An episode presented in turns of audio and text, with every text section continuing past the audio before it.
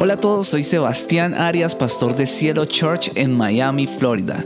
Este es nuestro podcast, quédate a escuchar nuestro mensaje de hoy. Hace ocho días estábamos anunciando que empezábamos la serie del mes de julio y esta serie se llama Enfoque. Y hablamos ah, el domingo pasado acerca de la visión, de que Dios pone una visión en cada uno de nosotros. Dijimos que cada uno de nosotros no está en este mundo por casualidad, no está, no está en este mundo sencillamente para respirar, para ir a trabajar, volver a la casa, bañarse, volver al trabajo, volver a la... No, Dios puso una visión, un llamado, un propósito en cada uno de nosotros. Hay oro dentro de ti que está esperando a ser revelado y ese oro son tus sueños, son esa visión que Dios puso allí y dijimos que había que descubrirla. Teníamos ese trabajo de descubrir esa visión que Dios puso en nosotros. ¿Cómo? Haciéndoles preguntas, haciéndole preguntas a Dios, también buscando en nuestra niñez aquellas cosas que sabemos que estaban allí, esos talentos, y empezar a escarbar en eso y que Dios nos dé respuestas acerca de la visión. Debemos hallarla. Pero hoy, el mensaje de hoy se llama, ¿cómo lo quieren? ¿En español o en inglés? En inglés. Me ponen en inglés, Dios mío. Se dice growing pains, dolores de crecimiento, dolores de crecimiento. Y yo quiero que me acompañe por favor a leer Génesis capítulo 1, versículo del 27 al 28. Génesis capítulo 1, versículo del 27 al 28. Dice así. Y Dios creó al ser humano a su imagen.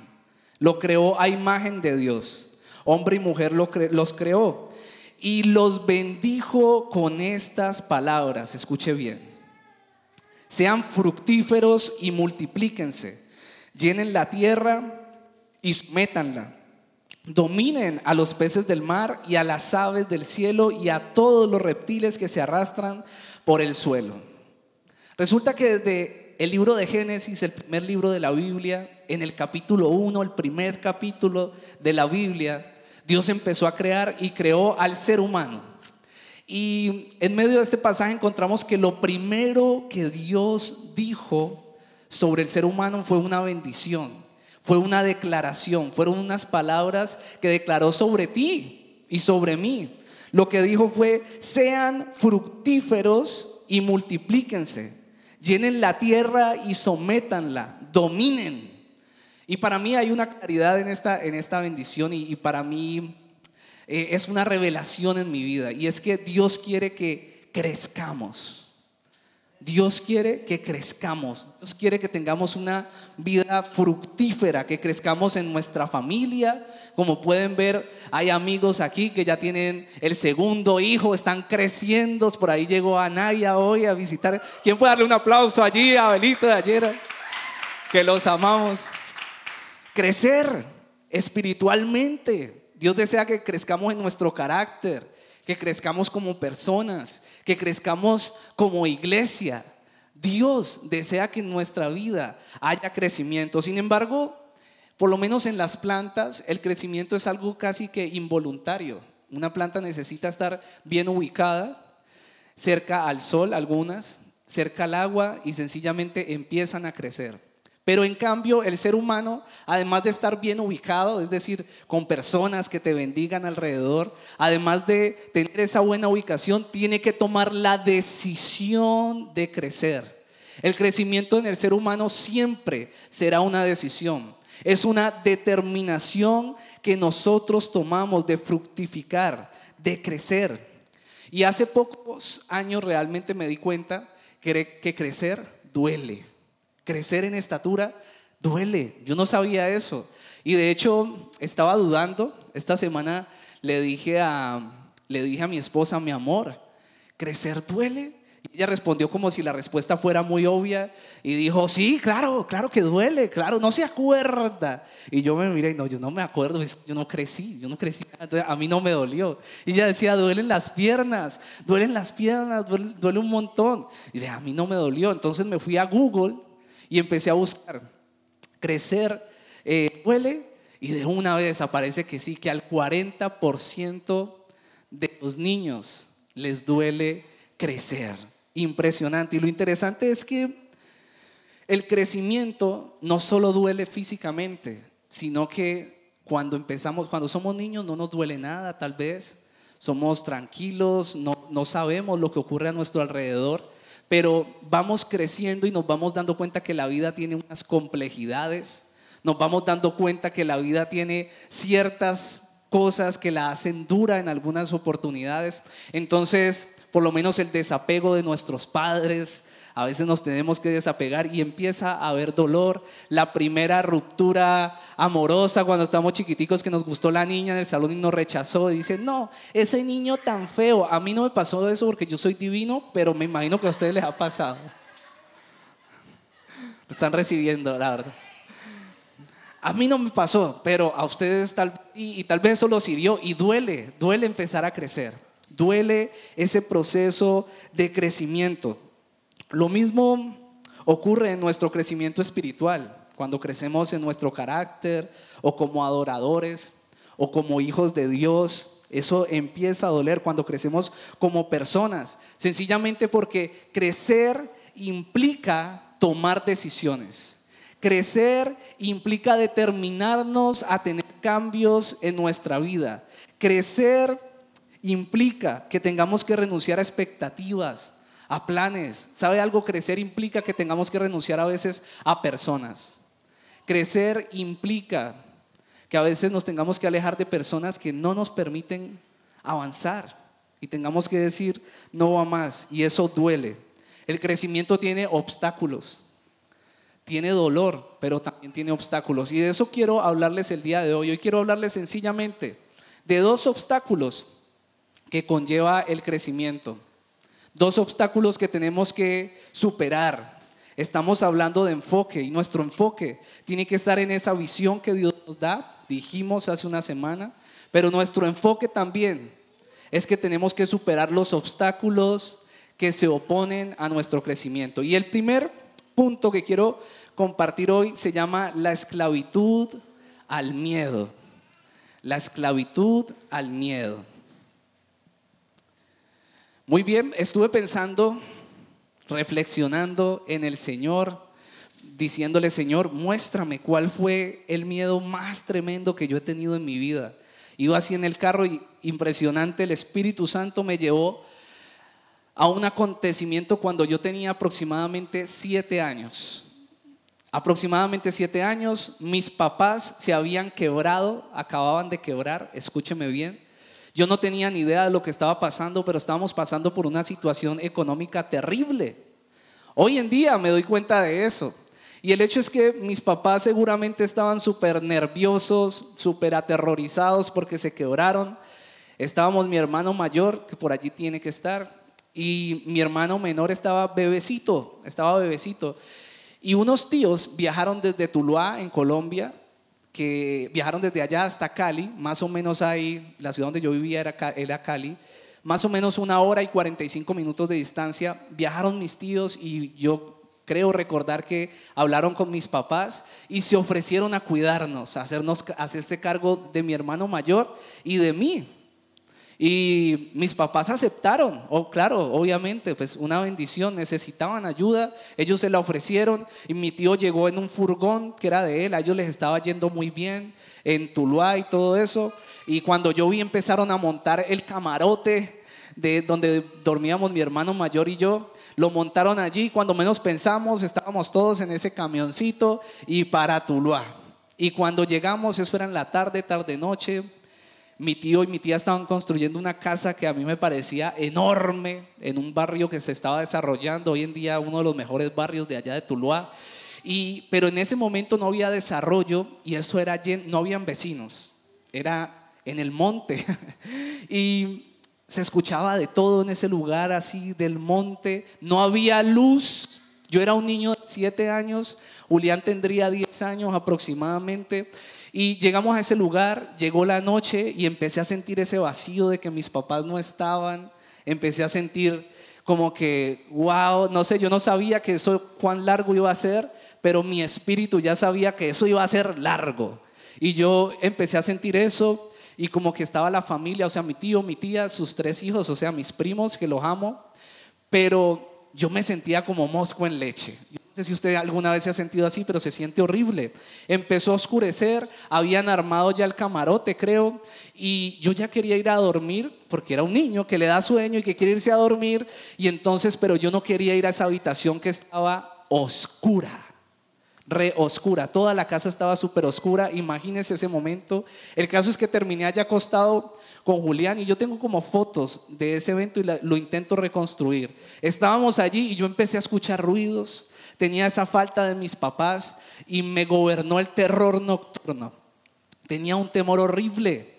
Y yo empecé a llorar, yo me acuerdo que yo empecé a llorar, no recuerdo si Julián también estaba llorando, y el miedo me gobernó y quedé completamente inmóvil. Y yo no sé por qué, si yo sabía que mis hijos estaban allí, ni siquiera fui a decirles, mira tío, mira tía, yo tengo mucho miedo, ven a acompañarme. No, el miedo me inmovilizó. Yo creo que ese día me dormí llorando y aterrorizado y porque Dios es muy grande. Pero sabe algo que pensaba, si yo tuviera un superpoder ahorita y el superpoder fuera viajar en el tiempo, con el conocimiento de la palabra de Dios y con lo que Dios ha hecho con mi vida. Y Dios me dijera, tienes el poder de viajar a tu, a tu pasado y escoge un momento, yo viajaría a ese momento. El día de más terror de mi vida, ese ha sido el día más miedoso de mi vida. Yo viajaría a ese momento y le diría a mi hermano Julián primero que todo, Juli, no llores, no tengas miedo porque esto nos va a ayudar a crecer. Yo vengo del futuro y Dios estuvo aquí también. O yo también le diría a mí mismo, Sebas, no llores, no llores, de esto vamos a salir, no tengas miedo, no tienes que tener terror. Yo ya conocí del Dios que está aquí cuidándonos y Él se va a revelar en unos años a tu vida, ¿sabes? También yo elegiría visitar uno de los momentos de más terror de la vida de ustedes donde perdieron ese ser querido y creyeron que no podían continuar más. O donde fracasaron en ese matrimonio y creyeron que la vida no iba a avanzar. Y yo desearía visitar esos momentos y decirles, de esta vas a salir porque el Dios al que conocemos, yo visité el futuro. Y ese mismo Dios te sacó de esa situación y usó esta situación para que crecieras en tu fe, para que crecieras y avanzaras. Y Dios nunca pierde yo iría del, futuro y les diría, Dios jamás pierde y Dios también está obrando en este momento y debes levantarte. Yo creo que todos ustedes en algún momento han tenido situaciones de miedo, donde han quedado inmóviles, pero Dios siempre usa esos momentos para que crezcamos, para que avancemos. Yo quiero leerles Romanos capítulo 8, versículo 15 dice así. Y ustedes no recibieron un espíritu que de nuevo, escuche bien, los esclavice al miedo, sino el espíritu que los adopta como hijos y les permite clamar, Abba, Padre. Hubiese querido conocer ese pasaje en medio de esa situación que viví. Pero también segunda de Timoteo capítulo 1 versículo 7 dice, pues Dios nos ha dado, no nos ha dado un espíritu de temor y timidez, sino de poder, de amor y autodisciplina. En otra versión dice, de poder, amor y de dominio propio. Según la Biblia, el temor, los miedos son un espíritu, según estos pasajes, y dice que es un espíritu que nos esclaviza. Es un espíritu que nos esclaviza porque no nos deja avanzar. No nos deja crecer, nos deja inmóviles. El diccionario lo define como un sentimiento de angustia y de desconfianza. Pero ¿sabe algo? Las estadísticas dicen que más del 80% de las cosas que tememos que sucedan no ocurren. ¿Sabe? Lo que tememos que ocurra, lo que tememos que nos pase, no ha ocurrido, no está ocurriendo y no ocurrirá. Yo no sé si eso a usted le da libertad. Eso no va a ocurrir. ¿No le parece eso sospechoso? Que usted esté viviendo en temor y que esas cosas no se vayan a ocurrir.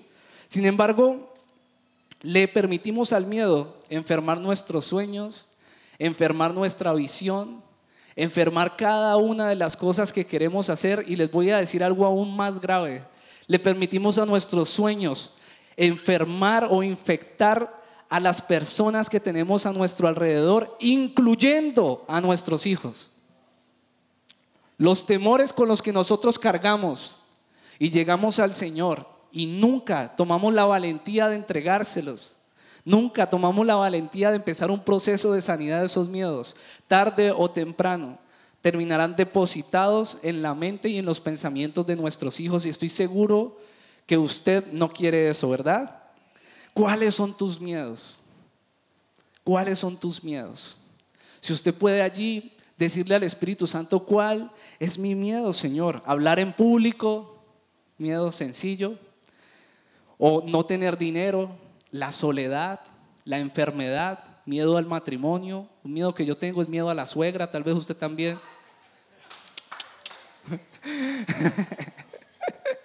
a mi suegra en todas las prédicas la cojo. Aquí me vengo de todo.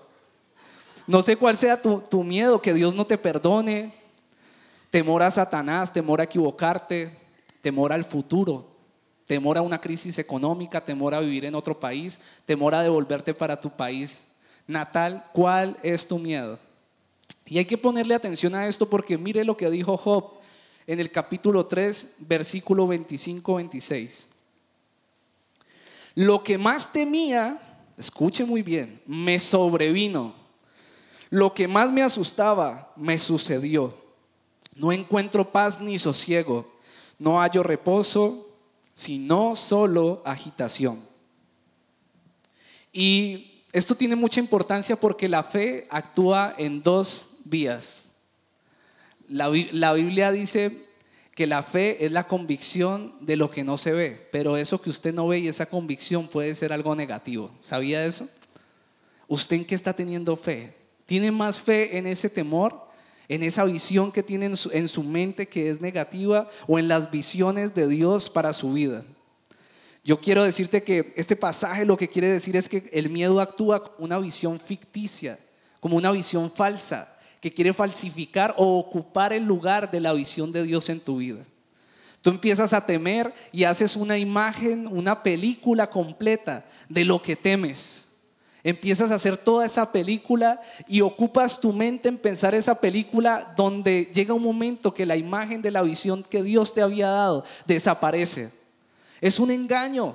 Satanás juega con tus temores, pero tú eres el que permites que tus temores entren a tu mente. No es Satanás el que los mete.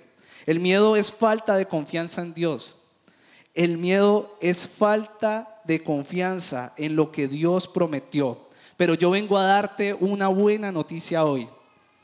Porque la buena noticia es que si nosotros tomamos la decisión de empezar a confiar nuevamente en lo que la palabra de Dios enseña, en creer ciegamente en lo que Dios prometió para nuestra vida, vamos a poder empezar a entregarle esos temores a Dios y despojarnos en la verdad de Dios y decir, Señor, yo no tengo manera de perder, hasta morir es ganancia para mí, así que yo no temo, yo sigo avanzando, yo avanzo y mi crecimiento no lo va a parar nadie.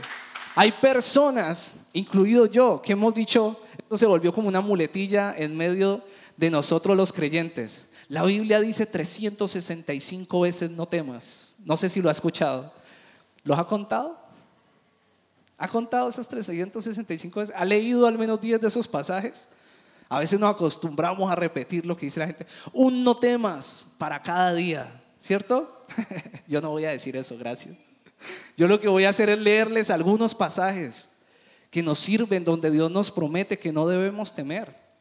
Isaías 54, versículo 17 dice, no tendrá éxito ningún arma que se fabrique para hacerte daño. Me encanta ese pasaje. Una vez amenazaron a mi papá. Mi papá nunca ha sido un hombre de problemas. Yo ya, eso fue hace añitos. Una situación de allá del pasado, pero yo sentí como que el enemigo se levantó fuerte en contra de nosotros y yo recibí una llamada, yo ya sabía que había una situación por resolver en la que él no tenía nada que ver y me llamó un tipo y dijo, le doy dos días y no, olvídese. Así como hablan en Colombia, pero yo nunca había escuchado de oídas de gente que era así, pero literalmente dijo que iba a asesinar a mi papá en mi teléfono, en mi trabajo. yo, ¿En serio esto me está ocurriendo a mí? O sea, y me dejé, al principio les confieso que ese temor entró, pero mi esposa, yo no me hallaba en ese día. Yo perdí mi paz ese día, pero al otro día me levanté y fue como si en medio de mi sueño Dios me tomara y me dijera, levántate y demuestra todo lo que te he enseñado, toma autoridad y levántate a reclamar a tu papá y tal. Y yo me levanté a orar y oré con tanta fuerza. Mejor dicho, reprendí hasta los chukis que están debajo de la cama en la casa de uno. No quedó ni uno solo y gracias a Dios, a mi papá nunca le ocurrió nada de esa situación, se resolvió. No tendrá éxito, escúcheme bien, ningún arma forjada que se fabrique para hacerte daño. Lucas 10, 19 dice, miren, les he dado autoridad sobre todos los poderes del enemigo. Pueden caminar entre serpientes y escorpiones y suegras y aplastarlas. Nada les hará daño nada les hará daño. Entre serpientes, serpientes y escorpiones. Usted puede creer esto literalmente, de hecho en la Biblia dice que en una ocasión una serpiente mordió, picó, como le quiera decir, a, a Paulo. Y no le hizo daño, era venenosa, no le hizo daño, lo puede creer literalmente, pero sabe, yo cuando leo esto, yo veo es en el mundo espiritual. A veces hay personas que llegan a un lugar, sienten ese peso espiritual de que hay algo que les quiere hacer daño y viene ese temor y agachan la cabeza y dicen, uy, no, qué susto, uy, no, aquí hay brujería, uy, no, aquí hay cosas malas, aquí está el mal, el mal está aquí. Yo les digo, nosotros como hijos de Dios tenemos autoridad sobre los poderes del enemigo. Yo cuando entro a un lugar y yo siento también esas situaciones o situaciones que me hacen como ese espíritu de temor, me hacen sentir ese espíritu de temor rondando, pero yo inmediatamente activo esa autoridad en mí y yo digo, yo soy un hijo de Dios, yo no tengo por qué sentir miedo, yo avanzo, a mí nada me va a impedir avanzar. ¿Sabe cuántas veces ha venido un sentimiento extraño a mi vida en medio de levantar el ministerio? Yo se los he dicho a ustedes y escucho mucho una vocecita que me dice, se los he dicho, ¿no? Que me dice, no puedes, no vas a poder, esto está difícil, siente miedo, el miedo no te dejará avanzar. Yo escucho que habla allí, no tengo esquizofrenia, gracias a Dios, pero escucho esa vocecita y yo no le hago caso. Yo le hago caso a la vocecita que me dice, les he dado autoridad sobre todos los poderes del enemigo. Pueden caminar entre serpientes y escorpiones y aplastarlos. Marcos 16, 18 te dice, tomarán en las manos serpientes y si bebieren cosa mortífera no les hará daño. El Salmo 23, 4 es precioso. Para esa noche de terror mío hubiese sido buenísimo. Aunque pase por el más oscuro de los valles, no temeré peligro alguno porque tú, Señor, estás conmigo. Tú no estás solo. Caminar con Cristo no significa que jamás lloraremos de nuevo. Lo que significa es que jamás volverás a llorar solo, jamás volverás a llorar sola. Josué 1.9 dice, yo soy quien te manda que tengas valor y firmeza, no tengas miedo ni te desanimes, porque yo tu Señor y Dios estaré contigo donde quiera que vayas. ¿Sabe? Cuando usted vino a vivir a Estados Unidos, Dios no se quedó en Colombia, ni en tu país de origen, ni en Perú. Dios sigue siendo Dios. Dios es el mismo Dios aquí en Estados Unidos. Sigue teniendo esa gloria y el mismo poder porque es el Dios de las naciones. También dice Isaías 41:10, no tengas miedo, pues yo estoy contigo. No temas, pues yo soy tu Dios. Escuchen esto, yo te doy fuerzas, yo te ayudo, yo te sostengo con mi mano victoriosa. Tú no tienes que tener miedo. Tú no tienes que tener miedo del dolor. ¿Sabes? Porque Dios va a usar el dolor para que tú crezcas, para que tú puedas ver su poder sanador en tu vida, en la vida de otros. Tú no tienes que tener miedo a la frustración, porque a través de la frustración Dios va a hacerte crecer y desarrollará en ti perseverancia, perseverancia, persistencia. Tú no tienes que tener miedo de una pérdida, cualquiera que sea, en el área económica o una persona, porque a través de esa pérdida Dios te va a mostrar que Él es Jehová Jireh. Sabes, ese es el Dios que suple, el Dios que suple. Ese es uno de los nombres de Dios, Jehová Jireh. Y no suple solo lo económico, suple todas tus carencias. Tú no tienes que tener miedo. Hay una frase que dice, Los barcos no se hunden por el agua que los rodea, se hunden por el agua que les entra. Todos tenemos temores, todos tenemos miedos.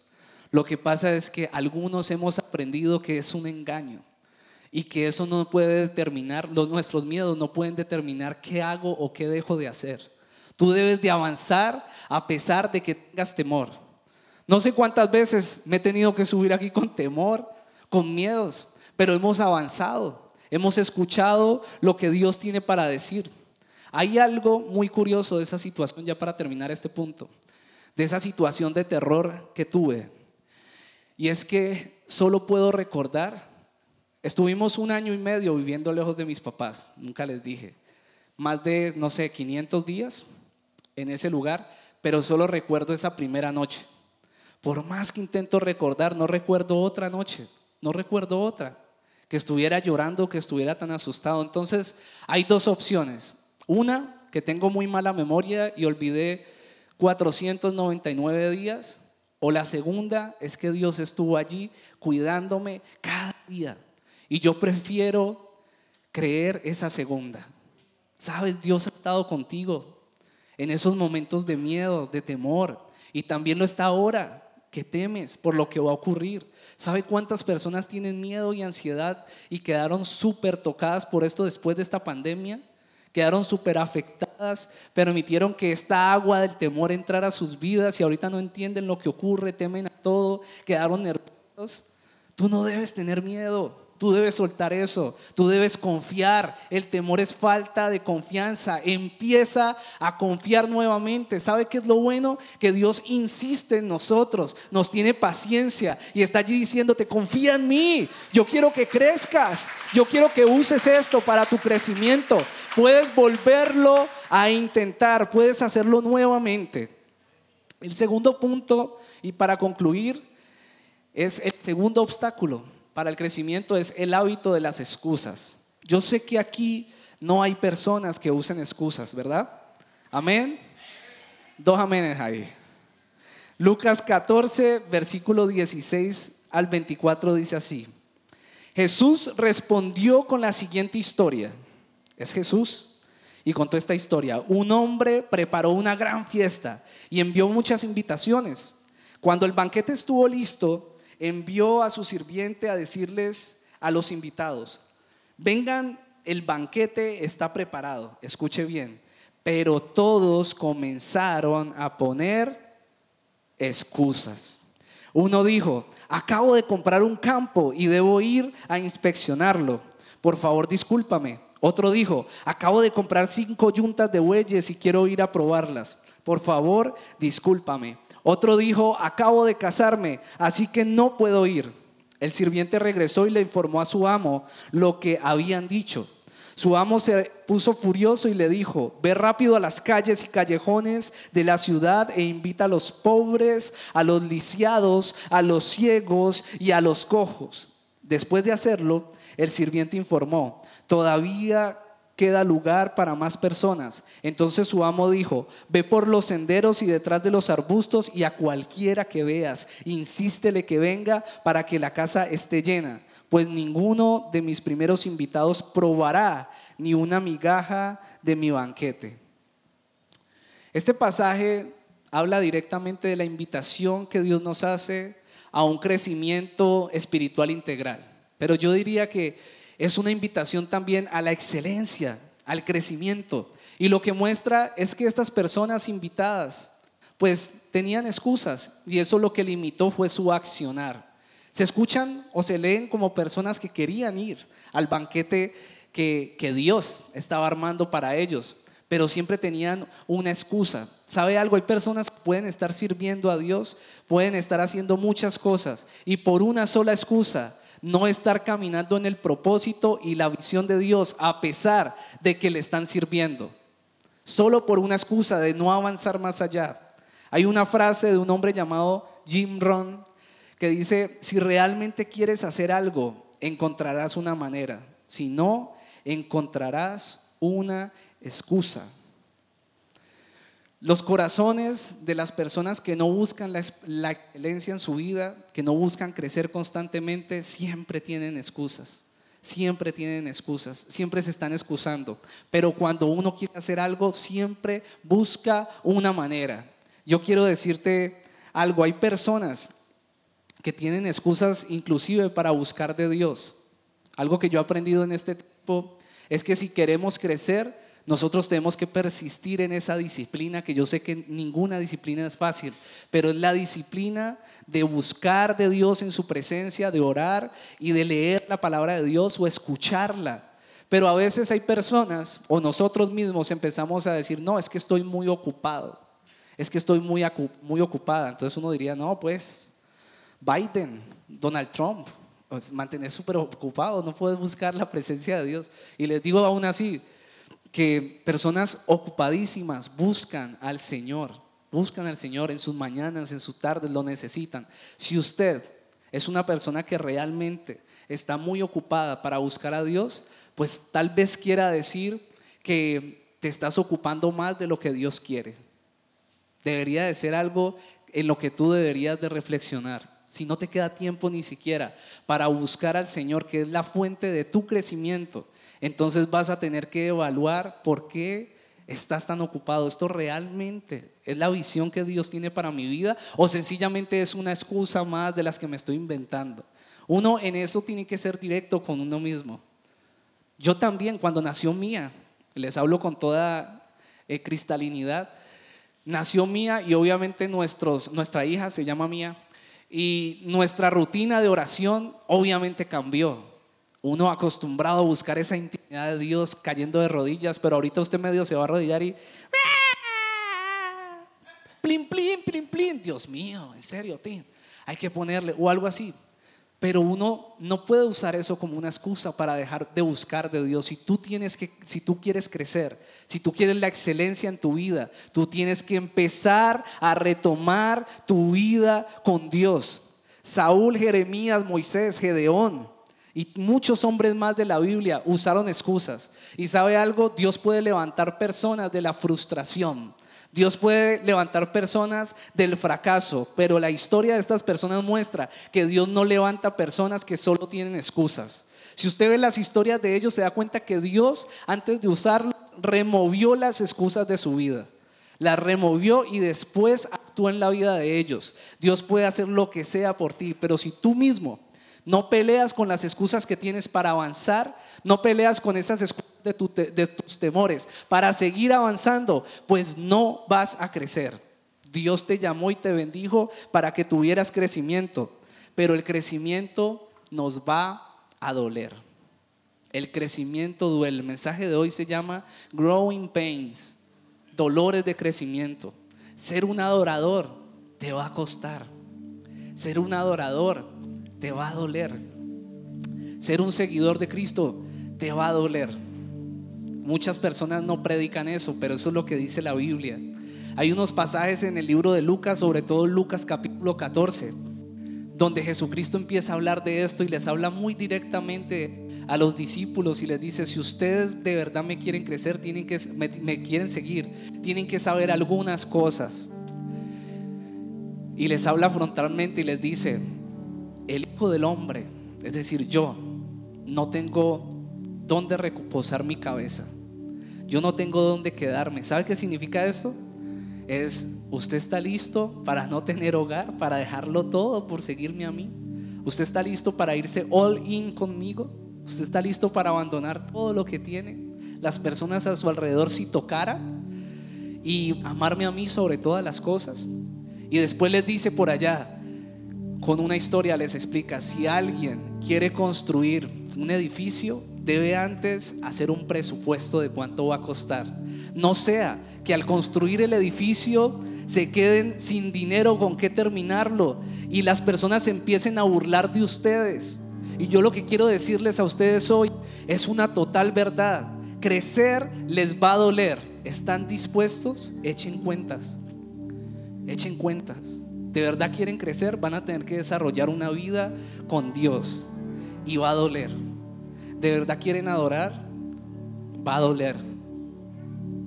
Si quieren ser un adorador, quieren servirle a Dios en la alabanza, yo quiero adorarte, me llamaste. Ser un adorador te va a costar. Pero no solo los que se suben aquí a ministrar son adoradores. Dios nos llamó adoradores a todos. Está buscando adoradores en espíritu y en verdad. Y por eso les repito, ser un adorador te va a costar. Ser un adorador te va a doler. La vida con Cristo no es fácil, pero les quiero decir algo. La mejor vida que podemos tener. ¿Sabes?